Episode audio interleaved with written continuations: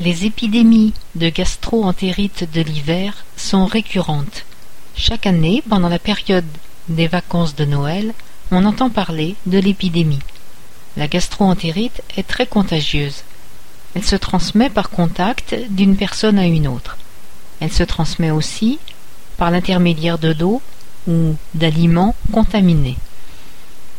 Il est donc important de se laver les mains régulièrement de laver les fruits et légumes et de ne pas partager son verre avec autrui. En 2012, en France, le seuil épidémique a été franchi fin décembre. Ce seuil est de 283 cas pour 100 000 habitants. C'est le réseau Sentinelle qui suit la progression de l'épidémie. Plus de 258 000 cas de diarrhée aiguë ont été enregistrés la semaine dernière. Les symptômes de la gastro-entérite se ressentent au niveau gastrique, vomissement, et au niveau intestinal par des diarrhées.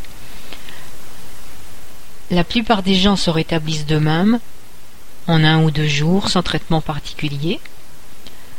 Si les diarrhées et les vomissements se prolongent, ils peuvent provoquer une déshydratation et une perte de poids conséquente.